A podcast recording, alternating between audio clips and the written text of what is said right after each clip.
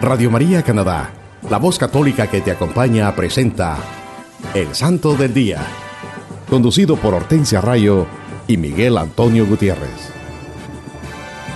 Aquí está la paciencia de los santos,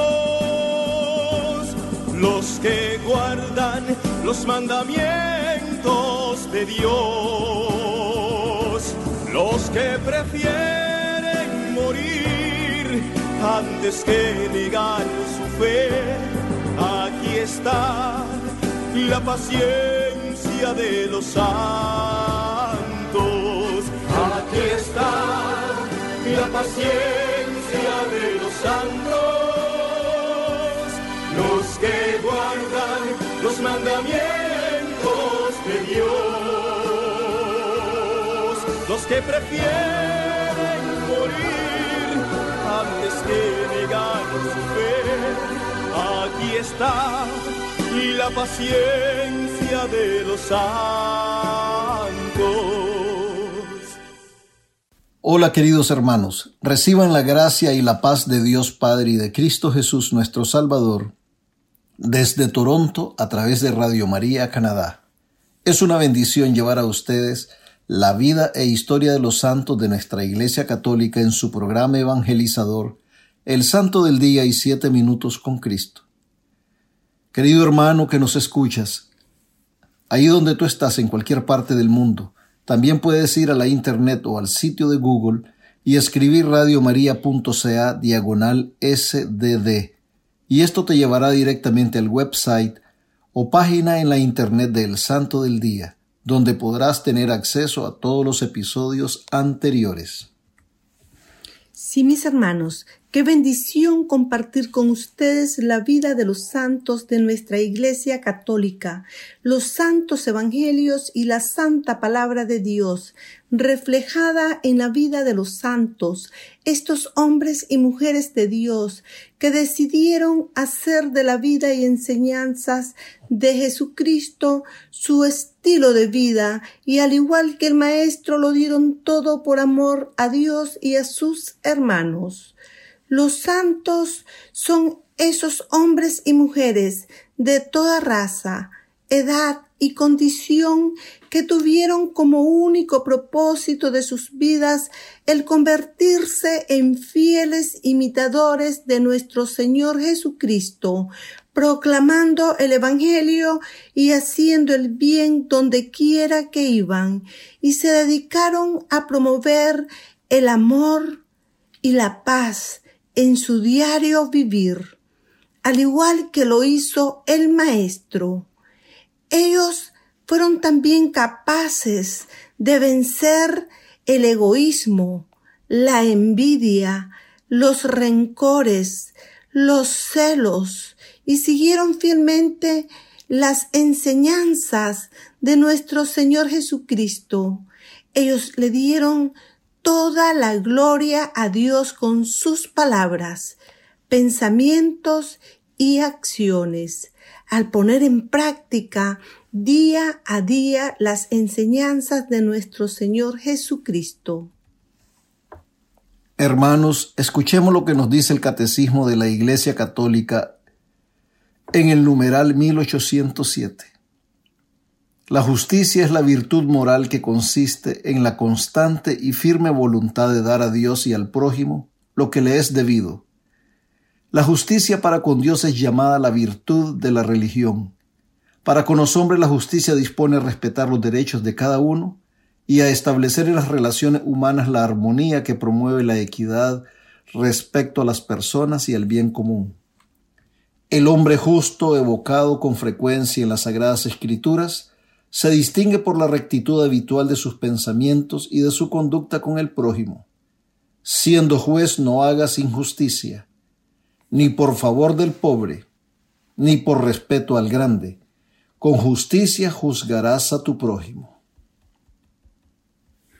Ánimos hermanos, el catecismo de la Iglesia Católica nos enseña que la justicia es una virtud moral que debemos practicar constantemente y con la firme voluntad de dar a Dios y al prójimo lo que es debido. Eso es lo que Dios quiere que practiquemos también en el día a día. El verdadero gozo de nuestros corazones debe ser el cumplir con la voluntad de Dios, la vida y las enseñanzas de nuestro Señor Jesucristo deben ser la luz que nos guíe en este caminar. Y en este día los acompañamos su hermano Hortensia y su hermano Miguel.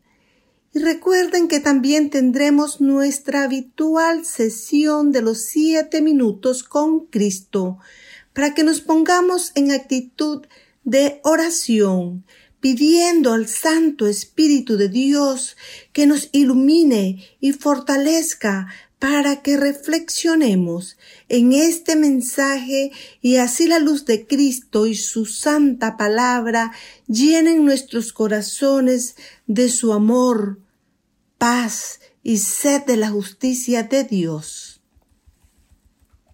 Como se los hemos mencionado, hermanos, les tenemos un programa lleno de bendiciones que nos ayudará a enriquecer y fortalecer nuestra fe católica.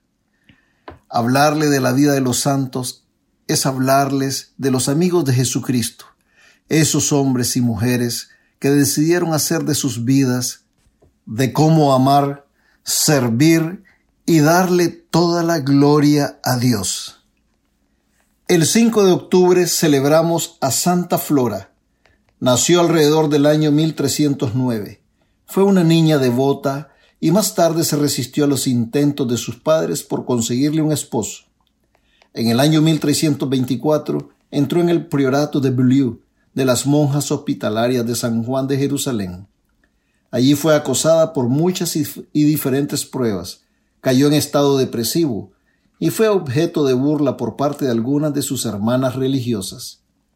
Sin embargo, nunca cesó de hallar el favor de Dios y se le concedieron muchos favores poco usuales y místicos. Un año durante la fiesta de todos los santos entró en éxtasis y estuvo sin probar alimentos hasta tres semanas más tarde en la fiesta de Santa Cecilia.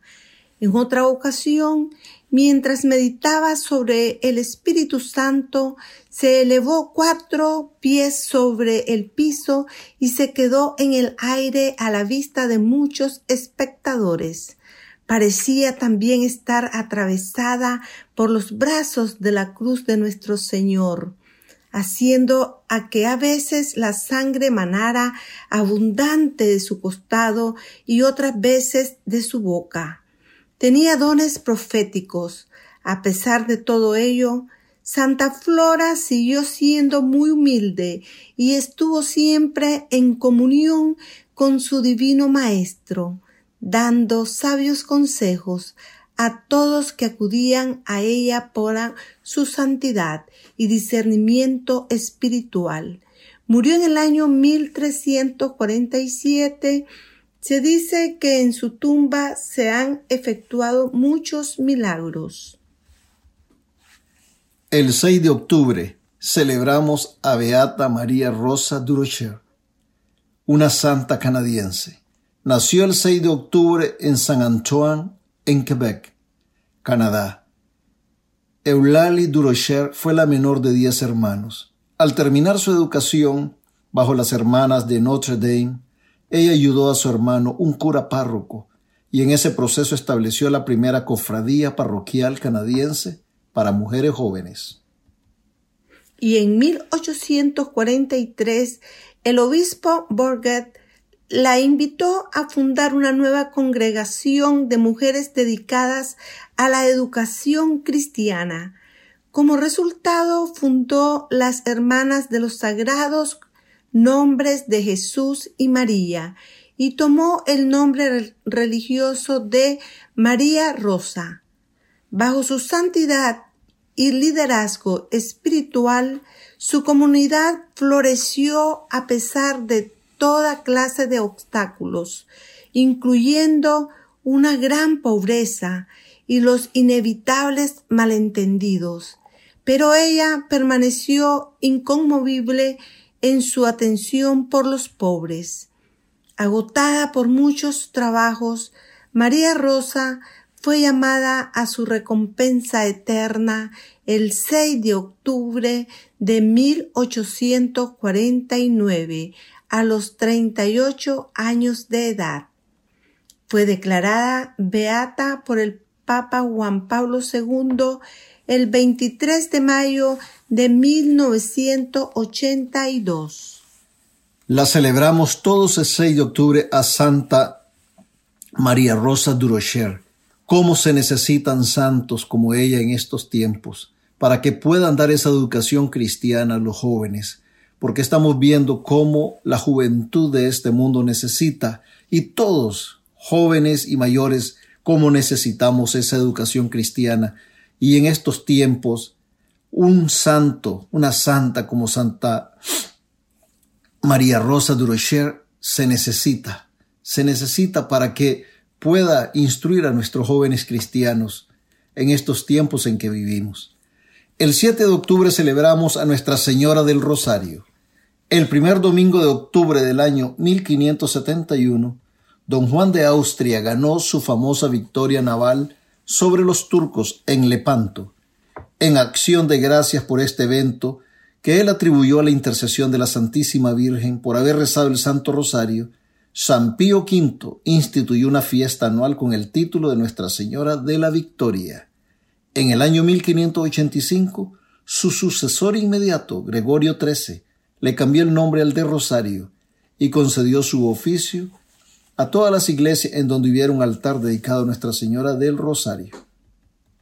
Y en 1716, el ejército del emperador Carlos VI capitaneando por el príncipe Eugenio, obtuvo una gran victoria sobre los turcos cerca de Belgrado. El día de la fiesta de Nuestra Señora de las Nieves, en ese momento los miembros de la Sociedad del Santo Rosario se ofrecían oraciones solemnes en Roma. Poco después los turcos se vieron obligados a levantar el asedio de Corcira. Para celebrar este hecho, Clemente XI extendió la fiesta del Santísimo Rosario a la Iglesia Universal. Benedicto XIV hizo que se insertara una relación de todo ello en el breviario romano y León XII elevó la celebración al rango de fiesta de segunda clase. También agregó la invocación Reina del Santísimo Rosario, ruega por nosotros, a la letanía de Loreto. En 1961, el nombre de esta fiesta se convirtió en Nuestra Señora del Rosario. Según una tradición venerable, la devoción del Santo Rosario fue revelada a Santo Domingo por la Santísima Virgen. Es una de las devociones con las más altas indulgencias y a la vez una oración vocal y mental. Vocalmente rezamos el Padre Nuestro, la Ave María y Gloria al Padre. Mentalmente meditamos en los grandes misterios de nuestra fe. Nuestra Señora es la hija del Padre, la madre del Hijo y esposa del Espíritu Santo. Es la reina del cielo y la tierra y por lo tanto tiene derecho a nuestro homenaje. Por eso la Iglesia nos urge ofrecerles chaplets, o sea, coronas de rosas, es decir, el rosario. Originalmente el rosario se componía de 150 Ave Marías, a imitación de los 150 salmos del oficio divino, divididas en tres chaplets de rosas, llamadas los misterios gozosos, dolorosos y gloriosos. En el año 2002, el Papa Juan Pablo II agregó otro chaplet o serie de misterios llamados los misterios luminosos. Aquí nos damos cuenta, hermanos, lo importante que es rezar el rosario. El rosario es importante para todos nosotros los católicos, porque en el rosario damos todo ese homenaje a nuestro Señor Jesucristo. Todo es en referencia a Cristo por medio de nuestra Madre Santísima. El 8 de octubre celebramos a Santa Pelagia. Ella fue una cristiana devota que vivió en Antioquía a fines del siglo III y comienzos del IV. Cuando ella tenía 15 años de edad, el jefe de los que perseguían a los cristianos supo que ella profesaba la fe cristiana y envió a un grupo de soldados a que la llevaran para interrogarla. A pesar de su tierna edad, Santa Pelagia sabía bien los ultrajes a que eran sometidas las vírgenes de Cristo en casos semejantes. Por lo tanto, cuando los soldados llegaron a su hogar, ella les dijo que tenía que ponerse su mejor vestido. Entró a su habitación, subió al techo y se lanzó al vacío para así conservar su tesoro de mayor precio, la virginidad que había ofrecido a Jesús. Los santos doctores de la Iglesia, San Ambrosio y San Juan Crisóstomo tuvieron conocimiento de lo que ella había hecho y ambos estuvieron de acuerdo en que fue un noble ejemplo de amor a la castidad. Por ello fue declarada virgen y mártir de la Iglesia. Sí, hermano, Santa Pelagia no es que ella decidió quitarse la vida y suicidarse, no, ella decidió ofrecer ese sacrificio de su vida para no, para no ir en contra de ese voto de castidad, de esa virginidad que le había ofrecido a nuestro Señor Jesucristo. El 9 de octubre celebramos a San Dionisio y sus compañeros mártires.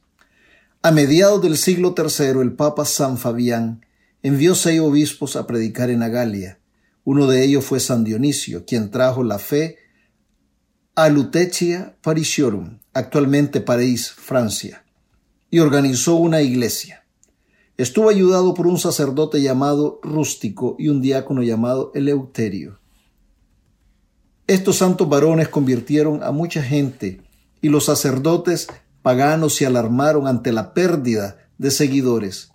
Entonces instigaron al emperador romano para que arrestara a los misioneros y los encarcelaron por mucho tiempo y después fueron martirizados en un lugar llamado Vitus Catuliacus. Esto sucedió durante la persecución de Decio por el año 250 después de Cristo. En el lugar de su muerte se construyó la abadía de Saint-Denis. San Dionisio es uno de los catorce santos protectores invocados en emergencias o aflicciones. El mismo 9 de octubre celebramos a San Luis Beltrán, Nació en Valencia, España.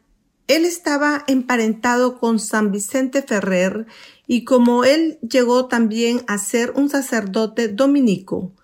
Fue un modelo de santidad para sus hermanos en la religión y sirvió como maestro de novicios. Y en 1562 lo enviaron a evangelizar en América del Sur, durante siete años trabajó en Colombia, Panamá y las Antillas. Trajo muchas personas a la fe con su prédica persuasiva y también numerosos milagros.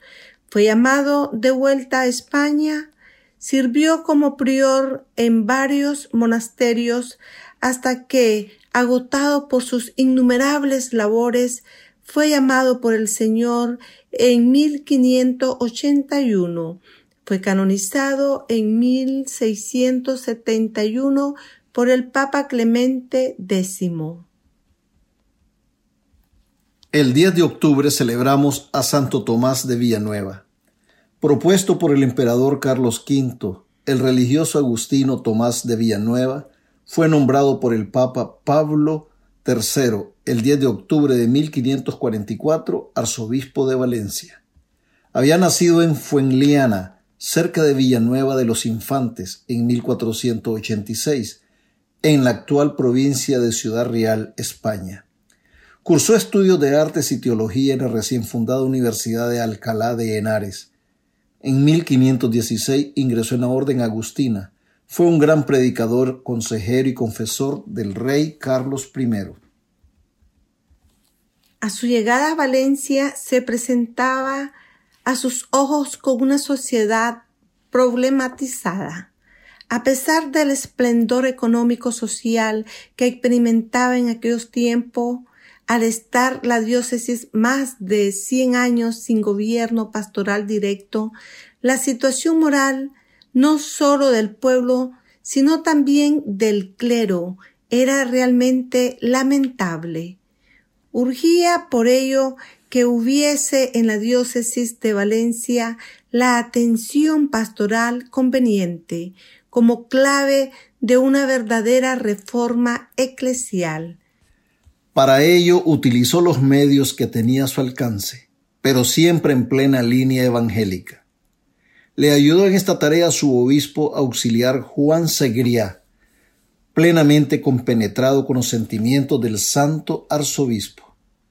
Dio una gran importancia a la atención que había que brindar a los sacerdotes, y fueron la dulzura y el cariño los medios de los que se sirvió. Les orientaba para que supieran cómo tenían que actuar, Decía los predicadores, por ejemplo, que se tenían que preparar para ejercer el ministerio con la oración y el estudio. Sabiendo que su deber era exponer la palabra de Dios, lo hacía adaptándose a las necesidades del pueblo cristiano, teniendo en cuenta los sencillos y sin cultura. Utilizaba con frecuencia el lenguaje adaptado a los niños para hacerles accesibles las verdades del Evangelio. Destacó especialmente su atención a los no creyentes. Desde el primer momento de su actuación como arzobispo de Valencia, fue consciente de que los bienes de la Iglesia no son de los pastores, sino que son simplemente sus administradores, y como tal comenzó a comportarse. Prestó mucha atención material a los eclesiásticos, a quienes socorría dadivosamente. A nivel diocesano organizó la caridad con un plan de asistencia y auxilio social permanente. La diócesis de Valencia, tras once años de su ministerio episcopal, quedó marcada por la línea pastoral que trazó, de modo que a su muerte en 1586 la diócesis quedó bien organizada. Fue canonizado por el Papa Alejandro VII el primero de noviembre de 1688. El 11 de octubre celebramos a Santa María Soledad Torres Acosta, religiosa. En Manuela Torres Acosta nació el 2 de diciembre de 1826 en Madrid, España. Desde una temprana edad se sintió llamada al servicio de Dios tomando el hábito de religiosa. Solicitó entrar a la orden de las dominicas, pero la rechazaron por su mala salud. En 1848 se le pidió que encabezara una nueva comunidad de religiosas cuyo propósito era servir a los enfermos pobres. Tomando el nombre de María Soledad, supervisó los comienzos de la naciente comunidad, que sufrió una discordia interna y se dividió en dos grupos. La mitad de las hermanas se quedaron con María Soledad y bajo la dirección del padre Gavino Sánchez se formó una nueva comunidad que recibió el nombre de Siervas de María Auxiliadora de los Pobres. La comunidad recibió la aprobación diocesana y se reconoció a María Soledad como su superiora, posición que mantuvo durante los próximos treinta y cinco años. Las siervas de María Auxiliadora recibieron una extraordinaria acogida pública por su labor heroica durante la epidemia de cólera en Madrid en 1865 y la comunidad se extendió por toda Europa y las Américas. Después de fundar 46 casas, María Soledad murió el 11 de octubre de 1887. Fue canonizada en 1970 por el Papa Pablo VI.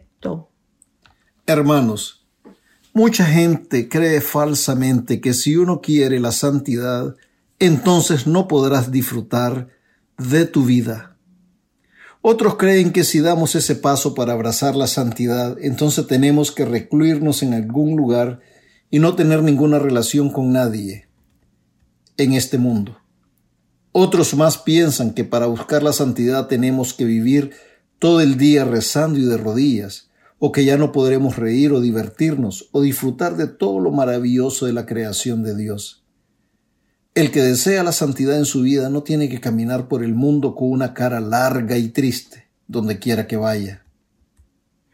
Esta percepción de santidad es lo que el mundo proclama, que la santidad es algo aburrido y sin ningún atractivo.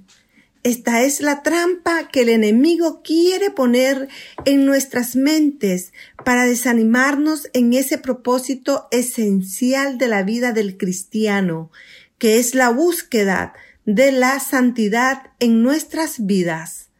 La santidad nos da la verdadera vida, la vida en abundancia que nos ofrece, que nos regala, que nos promete nuestro Señor Jesucristo, todo aquel que responde al llamado que nos hace Jesús a la santidad son las personas más felices, más contentas, que se revisten del gozo permanente que solo Dios puede darnos. Nos lo dice el Santo Evangelio según San Mateo capítulo 5 versículo 48. Vosotros pues sed perfectos como es perfecto vuestro Padre Celestial. Palabra de Dios, te alabamos Señor. Los santos fueron y son las personas más felices porque conocieron a Dios de una manera más íntima y entendieron muy bien la misión y el propósito de sus vidas, esa misión para la que hemos sido creados. Siempre recordemos, hermanos míos, que no hay santos sin pasado, ni pecadores sin futuro. Y por ahora vamos a escuchar un bello canto y enseguida regresamos con más de su programa evangelizador El Santo del Día y Siete Minutos con Cristo.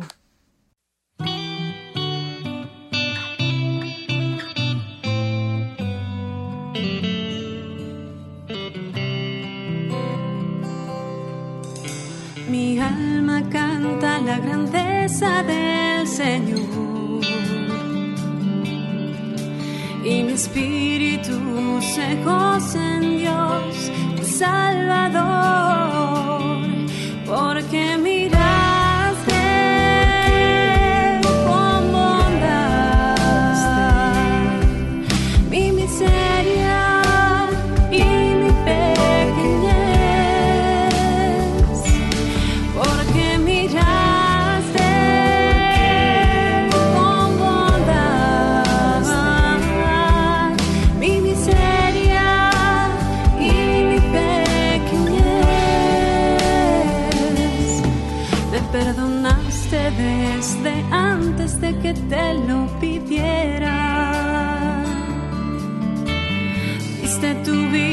y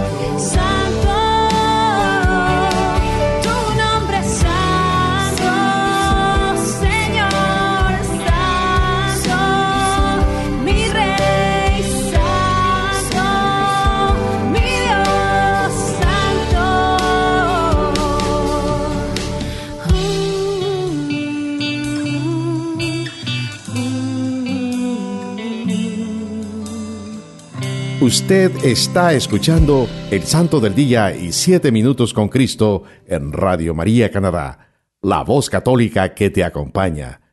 Nuevamente con ustedes, Hortensia Rayo y Miguel Antonio Gutiérrez. Hola mis queridos hermanos, Dios les bendiga hoy y siempre. Bienvenidos a una nueva emisión de Siete Minutos con Cristo, en esta nueva transmisión de Radio María Canadá, la voz católica que te acompaña. Les saluda su hermano Miguel. Y nos dice la santa palabra de Dios, el Evangelio según San Lucas, capítulo 23, versículos del 35 al 43. Estaba el pueblo mirando, los magistrados hacían muecas diciendo, a otros salvó, que se salve a sí mismo, si él es el Cristo de Dios, el elegido. También los soldados se burlaban de él y acercándose le ofrecían vinagre y le decían, si tú eres el rey de los judíos, sálvate. Había encima de él una inscripción, este es el rey de los judíos. Uno de los malhechores colgados le insultaba. ¿No eres tú el Cristo? Pues sálvate a ti y a nosotros. Pero el otro le respondió diciendo, ¿es que no temes a Dios? Tú que sufres la misma condena. Y nosotros con razón, porque nos lo hemos merecido con nuestros hechos. En cambio, éste nada malo ha hecho. Y decía, Jesús, acuérdate de mí cuando vengas con tu reino. Jesús le dijo, yo te aseguro, hoy estarás conmigo en el paraíso. Palabra de Dios. Te alabamos, Señor. Señor. Hermanos míos, Dios nuestro Padre Omnipotente les bendiga hoy y siempre. Que la gracia transformadora de nuestro Señor Jesucristo los envuelva y el Santo Espíritu de Dios los cubra con su infinito amor y poder. Estos son los últimos minutos de la agonía y la vida física de Jesús crucificado. Se está acabando lentamente. Pero nuestro Señor Jesucristo aún tiene la fuerza para realizar un último acto de amor y misericordia en favor de uno de los dos hombres que están siendo crucificados junto a él en esos momentos terribles. Entre Cristo y aquel hombre pecador hay una conversación, un diálogo, corto por cierto, y a partir de este intercambio de palabras se nos revela la grandeza de nuestro Salvador Jesucristo una vez más premia la fe de un pecador arrepentido y sale a flote ese gran amor que Él nos tiene, hermanos. Ese gran amor hacia la humanidad por el cual estás, estaba siendo crucificado. Ese gran amor hacia los hombres que lo llevó a morir en la cruz, en el Calvario, para pagar ese gran rescate por nuestros pecados, rescate que para nosotros era imposible pagar, porque nosotros no teníamos con qué pagar las grandes ofensas y pecados que habíamos cometido contra nuestro Padre, el Rey de la creación. Tenía que venir nuestro Señor Jesucristo al mundo, que siendo Dios y hombre, de naturaleza divina y humana, para redimirnos de nuestros pecados y justificarnos ante el Padre Celestial. Este pecador, que pudo salvarse en ese instante de dolor y agonía y desesperación, es al que llaman el buen ladrón y después se convierte en Sandimas. Lo más probable que era un asaltante, una persona mala, y por esta razón se le condenó a muerte de cruz. A nuestro Señor Jesucristo se le condenó también a morir en la cruz, pero por distintas razones. Jesucristo, siendo un hombre perfecto, justo, inocente, sin mancha, fue condenado por los maestros de la ley a morir en el madero, pero para ser humillado, para mancillar su dignidad humana, para dar un escarmiento y poner un precedente a que no se desafiara la autoridad de los maestros de la ley, que ejercían un dominio religioso, económico y político en aquel tiempo. De esa manera ellos querían denigrar completamente a nuestro Señor Jesucristo, y hacerlo pagar por anunciar el Evangelio de amor y justicia, de esperanza para los más pobres y los más débiles, siendo crucificado con dos ladrones, uno a la izquierda y el otro a la derecha, Ellos trataron de humillar lo más que pudieron a nuestro Señor Jesucristo. Lo pusieron entre dos maleantes hermanos y él en medio de ellos, como para dar el mensaje al pueblo judío, aquí están tres malhechores, aquí están tres transgresores de la ley y de la seguridad del país. Hermanos, han pasado dos mil años y muchas cosas no han cambiado. Tantos seguidores de Cristo han pasado por la misma prueba, por la misma tribulación. Es aquí, hermanos, donde se cumple la sagrada escritura en el libro del profeta Isaías, capítulo 53, versículo 12. Por eso le daré su parte entre los grandes, y con poderosos repartirá despojos, ya que indefenso se entregó a la muerte, y con los rebeldes fue contado, cuando él llevó el pecado de muchos e intercedió por los rebeldes. Palabra de Dios. Te alabamos, Señor. Pero la fe de este malhechor, de Dimas, lo convierte en esta crítica hora de su vida y pronuncia las palabras que le dan la salvación. Jesús, acuérdate de mí cuando entres en tu reino. Él pronuncia el nombre de Jesús, que significa Dios salva, un nombre lleno de bendiciones y poder. En ese momento es como si este hombre rezara el Padre nuestro e hiciera la invocación, venga tu reino. Es una afirmación que el maleante hace, que él cree que Jesús es el Hijo de Dios, que es un rey, que tiene poder, y en este maravilloso instante este hombre en el último momento de su vida logra la salvación. Y la respuesta de nuestro Señor Jesucristo es inmediata, no se hace esperar y le dice, hoy estarás conmigo en el paraíso. Jesús, sin decirlo, sin afirmarlo en este instante, también le perdona sus pecados a este hombre, lo libera y le da la salvación y la vida eterna. Con el poder que emana de su gran amor le premia su fe. Dios recompensa a Dimas porque reconoce a Jesucristo como su Hijo, como su enviado, y le perdona todo lo malo que había hecho anteriormente.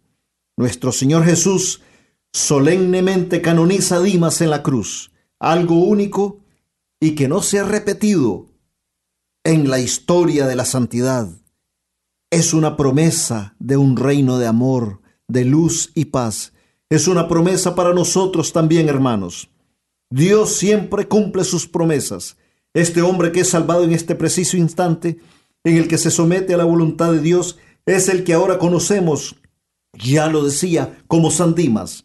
El paraíso tiene que ser nuestro anhelo, hermanos, es la meta de nuestro caminar, es resucitar a una vida plena en la presencia de Jesucristo, que Él nos ofrece a través de su sacrificio e inmolación en la cruz. Es la esperanza que Él nos da en su resurrección y la vida en la gloria de Dios. Este milagro que se da en la cruz, esta salvación del malhechor es lo que nos da confianza a todos nosotros, que somos pecadores, que nunca es tarde para arrepentirnos de nuestros pecados, que si creemos en nuestro Señor Jesucristo y lo reconocemos como nuestro Salvador y el Rey de Reyes y Señor de Señores, podemos ser salvados, porque Él tiene el poder para salvar para transformar nuestras vidas. No importa cómo el pecado la haya desfigurado, Él puede reconstruir todo lo que está destruido y edificarnos de nuevo a como fuimos originalmente creados, a la imagen y semejanza de Dios. Nuestro Señor Jesucristo nos da su amor incondicionalmente y la oportunidad de volver a empezar. Cada minuto en nuestras vidas es una oportunidad de arrepentirnos y empezar de nuevo. Jesús le decía a Santa Faustina Kowalska que ni todos los pecados del mundo superaban su misericordia, pero que el recipiente necesario para recibir esa misericordia es la confianza del alma que viene a buscar su perdón.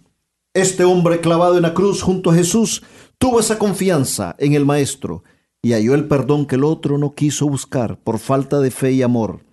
Hermanos, muchas veces estamos en esas cruces por nuestros pecados, por nuestra indiferencia, por haber tomado decisiones equivocadas, por nuestras dudas, nuestros temores, nuestras inseguridades, y podríamos pensar que ya no hay remedio para nuestras vidas.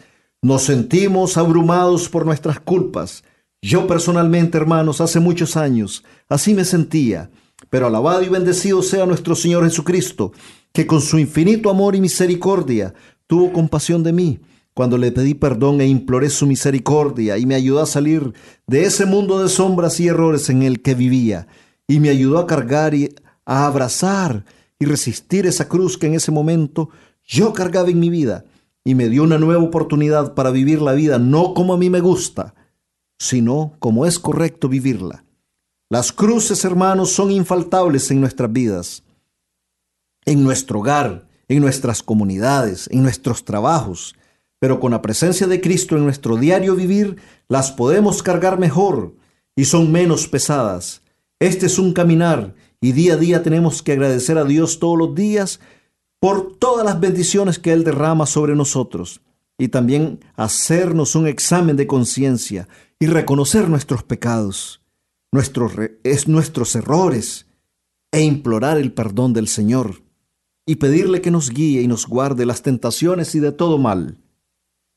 San Dimas reconoció en la cruz que él y el otro merecían estar ahí, pero no Jesucristo, que lo único que había hecho era dar amor. San Dimas sintió la presencia de Dios y sintió la fuerza del Espíritu Santo, que lo hizo reconocer al Hijo de Dios que estaba a su lado, ahí también crucificado. En el fondo de su corazón Dimas era un hombre bueno. Esa llama de amor de Dios no se había apagado. Porque somos hijos de Dios él nos hizo con amor a su imagen y semejanza, y el pecado, por mucho que nos hiera, no puede apagar esa llama de amor que Dios ha puesto en nuestros corazones. Es nuestra misión mantenerla siempre ardiente y compartirla con nuestros hermanos. No cometamos el, error del otro malhechor, que no se salvó por su falta de fe, por engreído, por soberbio. No se reconoció pecador y no pudo salvarse. Seamos como San Dimas, aunque pecadores reconozcamos a Jesucristo como nuestro Salvador y Redentor, y su respuesta no se hará esperar. Roguemos a nuestro Padre Celestial que nos regale el don de la fe. No olvidemos, hermanos, que la cruz es signo de salvación, porque la cruz es que nuestro Salvador venció a la muerte y al pecado y nos dio la salvación. Roguemos a nuestra Madre Santísima, la Virgen María, que interceda ante nuestro Señor Jesucristo por todos nosotros y nos cubra con su santo manto todos los días de nuestra vida, para que podamos glorificar a Dios siguiendo el ejemplo de nuestro Señor Jesucristo, siempre guiados y fortalecidos por el Espíritu Santo. Alabado y glorificado sea tu santo nombre, Señor Jesucristo. Te amamos, Jesús. Nunca, nunca olvidemos que amar a nuestros hermanos tal y como son y sin condiciones es ser amigos de Jesucristo.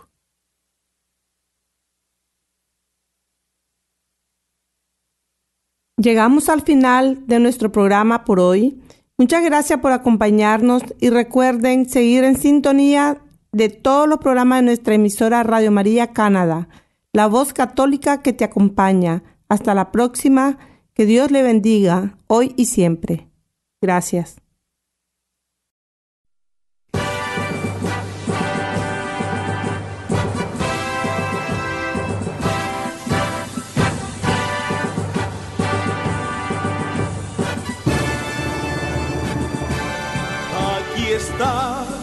La paciencia de los santos, los que guardan los mandamientos de Dios, los que prefieren morir antes que negar su fe. Aquí está la paciencia de los santos. Usted escuchó El Santo del Día y Siete Minutos con Cristo, conducido por Hortensia Rayo y Miguel Antonio Gutiérrez, en Radio María Canadá, la voz católica que te acompaña. Los que prefieren morir antes que negar su fe, aquí está y la paciencia de los santos.